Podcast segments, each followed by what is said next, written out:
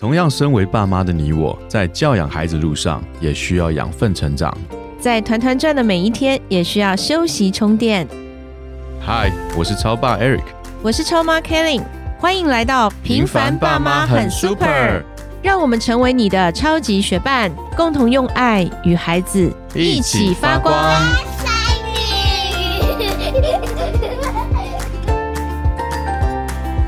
嗨，我是超爸 Eric。Hello，我是超妈 Kelly。哇，开学到现在，不晓得爸爸妈妈们你们都适应了没有？呃，我最近在 FB 上看到最多家长提问的，爸爸妈妈会在，尤其是妈妈们很头痛的一个问题，就是英语学习。开学好多这样子的问题哦，嗯，对不对？我我印象中好像每每到了开学的时候，家长们就开始担心孩子们在英语学习上是不是有新的方法，是有新的方向。嗯，我是不是要换一间？补习班，补习班，或者或换一个学习方式。对对，其实我们在还没有放暑假的时候，当家长们在找下一个学期要为孩子安排安心班，或是安排什么样，因为你每年九月就新的开始嘛，孩子又从中年级到高年级，可能就是跨越一个阶段，所以家长们都在安排。那就英语这件事情，我我觉得一年一年一年都是一样，大家好像讨论的话题都差不多，就是孩子的。英文单字背不起来，或者是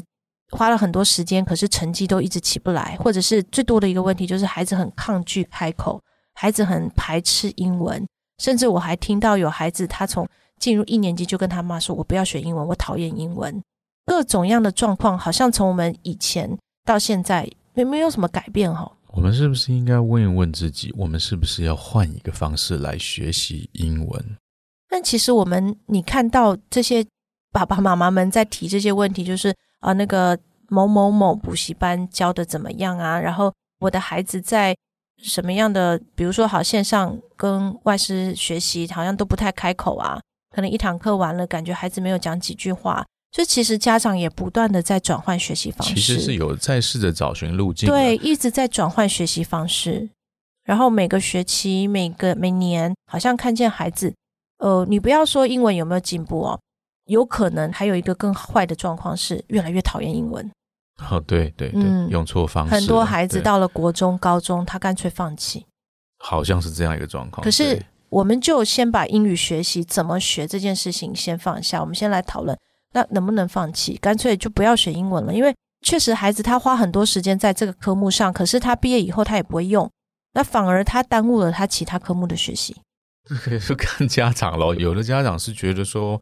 无所谓啊，他反正不喜欢，那就无所谓啊。对，有有我有遇过这样子的家长啊。但现在国家提倡二零三零年双语政策，如果到那个时间点，真的你身边的人他们的英文能力都提升了，这一点我还真的有点意见呢。我实话实说，这次我们不是暑假去一趟日本吗？我在很多年前曾经去过日本，那个时候我发觉英文在日本是没有用的东西。很难用，就没有用，没有用，就因为你跟他讲什么，他听不懂的，他听不懂，到最后还是用手指头比出来你要买几个，然后多少钱这样子。手指头有用，英文没有用，我真的印象很深刻。但是这一次我去日本，我发现哦，可能是我只在东京吧，东京的英文使用的状态真的是非常非常高诶。你前几年也是在也是去东京，对对对，也是去东京，其实也就五六年的时间。我必须说，真的，我发觉他们的英文真的非常的好，哎，甚至于说我们住的那个饭店，它不是我们有有换了好几个饭店住嘛，嗯，我们其中住了一个饭店，还是属于那种商务型的饭店，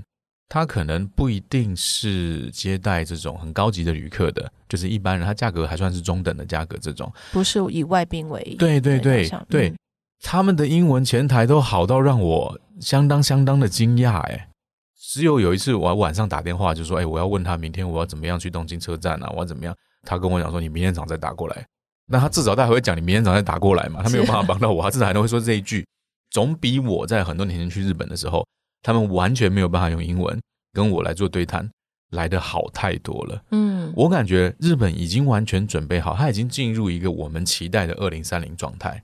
我觉得非常非常的惊讶，为什么他们能够做的这么快，可以做得到？后来其实是有人告诉我，其实是他们为了二零二零年东京奥运做准备。嗯，当时二零二零因为疫情，所以没有很成功的办成，其实是很可惜的。但是他已经准备好了，整个城市的状态、整个语言、整个服务，其实都已经提升到那个阶段了，非常非常的棒。我相信在台湾，我们希望去做那个二零三零的双赢国家，应该就是希望往那个方向去前进。嗯，其实这是很重要的。现在跨国际的这些领域啊，就是说有很多的学习，它已经不像我们传统的，就是我学数学啊，我就按照这个教材数学这样子，然后英文是，其实有很多东西它是跨学科，应该说同整性、整合性的在学习。因为就拿一个好，我现在要讲一个孩子综合能力的提升好了，嗯他数学就不只是数学，他可能在语文里面，他也和数学是相关的，或者是数学里面也跟语文是相关的，它是整个综合性的学习。现在已经往这个趋势在走，一直都是啊，一直都是。我们以前学数学学到后来，我们觉得学中文吗？但没有。他现在其实我看孩子的教材，他其实还是分开，但嗯未来更多是主题性的。比如说，我这个学期的主题是研究地球好了，我是谁或我从哪里来这件事情，或者是我跟地球的关系，它可能这个主题，它的数学它什么就是围绕这个主题走。那越来越多这样子的学习方式，它是从国外引进了他们的一个学习系统也好，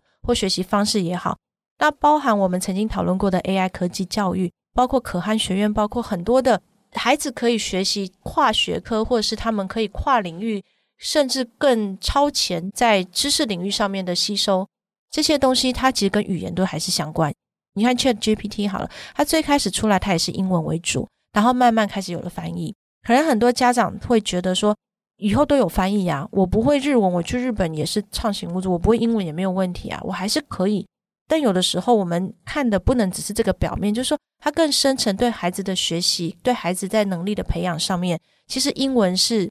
成为他一个工具，是要帮助他提升他高度的，不是说我英文这个科目来帮助我提分的。我忽然想到梁朝伟，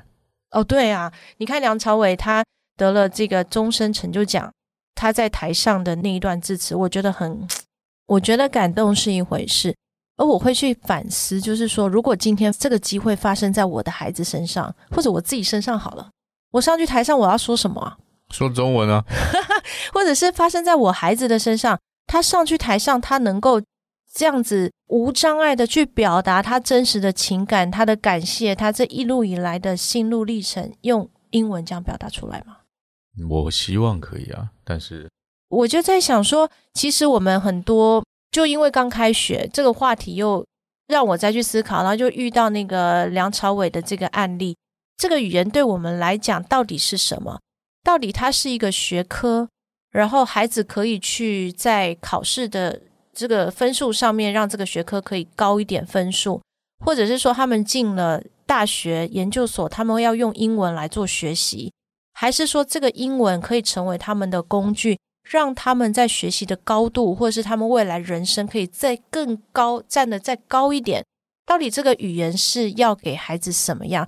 还记得我们谈过以终为始吗？对，我觉得就语言这个英文学习，其实我们也要看待这个到底目标是什么。你的目标如果是哦，我就是要考好，对，好，这个应该是我们所有学生的目标，短暂性目标，它一定是目标，没错，因为我必须要，没错，所以我可能就开始背单字，开始学文法，因为我要考试，英文的写作结构是怎么样，我来学习，然后我去练习写作。当然，这些技巧是需要学习的，因为我需要它嘛。所以这些也是一个目标，还是说我还有另外一个目标，是这个语言成为我学习的工具？是我为了要目标，对我为了要去能够在，比如说我今天是一个运动国手好了，嗯，当今天我有机会站上国际舞台，我得了金牌，我有没有办法在这个环境里面，我可以去表达我自己？我可以去，可能就从我因为接受采访的时候，哎，也不嗯只是接受采访，有可能我们可能只是在这个哎，我不太清楚这个怎么讲，可能我们在某个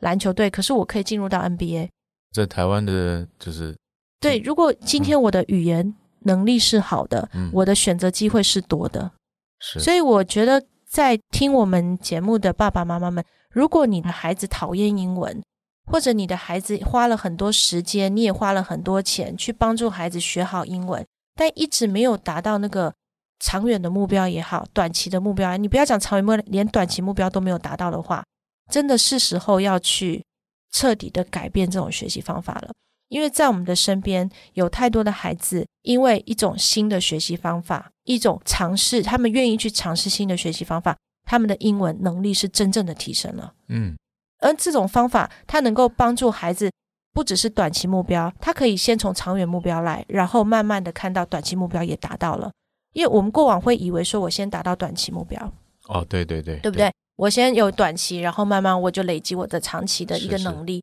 那其实语言学习它不一定是这样诶，它反而是以长期以终为始。语言呢，其实我们如果把目标定的长远一点，短期目标就不会是问题。怎么说呢？它就像是一种技能一样的，就当你这个技能你已经掌握了，你短期需要冲刺的时候，你可能在这个，比如说你的语感已经形成了，那我短期我必须，比如说我要考托福，我要考雅思，好，那我就针对这个再去做预备。而这个预备，它可能短期它可以做一些题目，或者是历届的考题，然后它可以多背一点单字，它就可以去完成这样的一个任务。可是长期的目标，它不可能说我今天设定，然后我就可以去达到。所以，如果我们家长们每年每学期都在讨论这个英文学习方式，我真的是推荐大家一定要去改变对于语言一个学科的这种，我我觉得它是一个错误的学习方向，才会有今天的结果。你刚刚讲这个设定长期目标，短期目标也就顺带达成的时候，我其实刚开始是有一点点疑惑了，但是我把我自己套进去，我感觉这个好像是对的耶。比如说前一段时间不是高考题目有出来吗，不是说今年的题目怎么样，然后如何如何，里面的文法题只有一题吗？这样子的一些话语出来，嗯，然后我这个人就很无聊，我去网上把题目拿出来，我自己做了一遍。我没有想象到题目对我来说，既然是如此这样子的易答，嗯很容易答，我觉得很简单。我相信我们的听众应该都知道，在我出国以前，我在台湾的所有英文考试，我的成绩是很烂很烂的。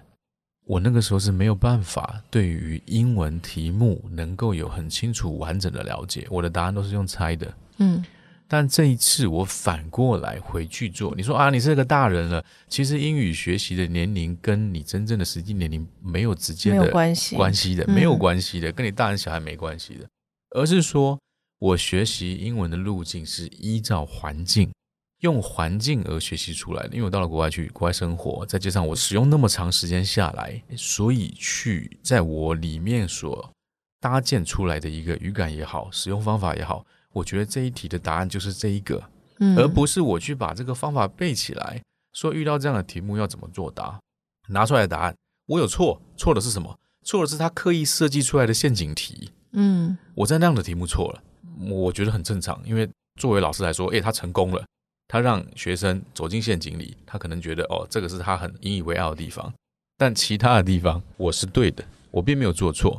所以你让我完全看到说，如果你把那个终点达到，你找到那个终点了。你知道你要达到的目的是那个，你再回来看短期这些目标，其实都是可以顺带而来。它是可以刻意的练习，然后就相对轻松的就可以达到那个短期的目标。嗯，所以我们在学习英语这个学习方式上面，可以真的去做一个调整，因为英文是一种技能嘛，我们就在想，我们是为了要给孩子提升他的高度，然后让他也有广度，嗯让他能够用语言英文这个工具来去学习更多的内容，或者是扩充他的。知识吗？对呀、你上网要去搜寻很多东西，你你如果有英文能力，其实你搜的东西都跟别人不一样诶。没有错。我看我们家大女儿，她光使用个那个图卡的设计跟我都不一样，她就是能找到那些很棒的，然后甚至像有一些笔记的软体，诶，它还要全英文的那个软体又更好用，但因为语言的限制，所以我们只能用某一些东西，翻译过的，或者是根本连翻译都没有，就翻译起来怪怪的。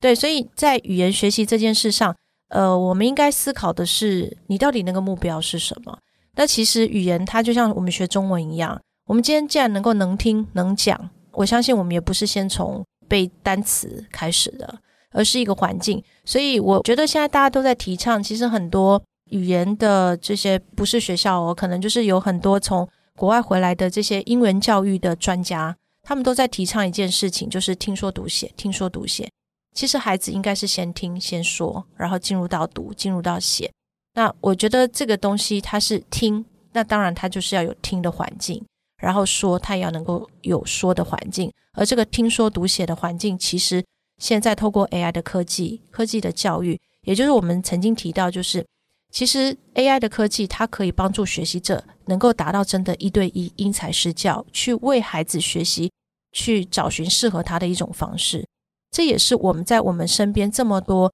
因为我们公司在推广这个英文的系统，所以这么多的孩子，其实我们已经看到太多太多的案例了。当家长们愿意跨出他原来的那个框框的限制，就是哦，英语一定要呃上课，一定要有课本，一定要写。呃，名师现在好像还好，就多数都是跟我说，没有老师教怎么会？其实老师教不是不重要，学得跟习得它是两件事。对，我说的那个长远目标指的就是习得这件事情。你把它习得变成了你自己的能力之后。老师再来指导你，比如说语法结构，怎么样把作文写得更好？怎么样在一篇文章里面引导孩子思考的深度？这个东西老师来教。可是老师如果陪着你背单字，就没有，就是他的效益是很低的。所以我说，我看到的家长，当我们愿意去拥抱这个 AI 科技，去拥抱一种新的学习方式，因为过去的确实证实是什么？蛮无效的嘛，就看你看我看，那彼此左右看看，其实大部分英文人都还是存在一些问题。然后我们最怕的就是孩子失去了信心之后，兴趣之后，你要让他拾回那个兴趣，其实更加的困难。对对，所以如果你孩子已经没有兴趣了，然后你还要把他丢到一个他根本就是不太愿意开口的地方了，那你还要强制他开口。他根本就是很难的，所以就恶性循环。更讨厌。对，我觉得真的是要为孩子找到一个他可以很轻松、很开心的听跟说，然后慢慢引导进入读跟写这样的一个学习历程。我相信 AI 教育科技是可以帮助我们的。是。那如果大家对于我们提到的这种新的语言的学习方式有兴趣，我们会把这个系统的相关介绍连接放在我们的节目资讯栏。那大家有兴趣的话，其实可以先去了解他。你并不一定说，我马上要为孩子改变啊！我才刚帮他报了一个什么样的班，我才刚买了一个什么样的课。其实我们讲的不是你立即要做一个改变，而是我们作为父母可以去更多的。我觉得试错的成本其实是很低的。当你愿意去尝试，哪搞不好你就试对了呢？所以对于孩子来讲，你为他找寻一个。更有效，这么多人证实有效的方法，其实你真的值得要去关注一下。所以我们会把这些相关的信息都放在资讯栏。听超妈这么语重心长的跟大家介绍，完全是颠覆我们原来所认知的学习方式。我也很希望大家能够多了解，在我们资讯栏了解这样一个新的学习的方式。我们下次见喽，拜拜，拜拜。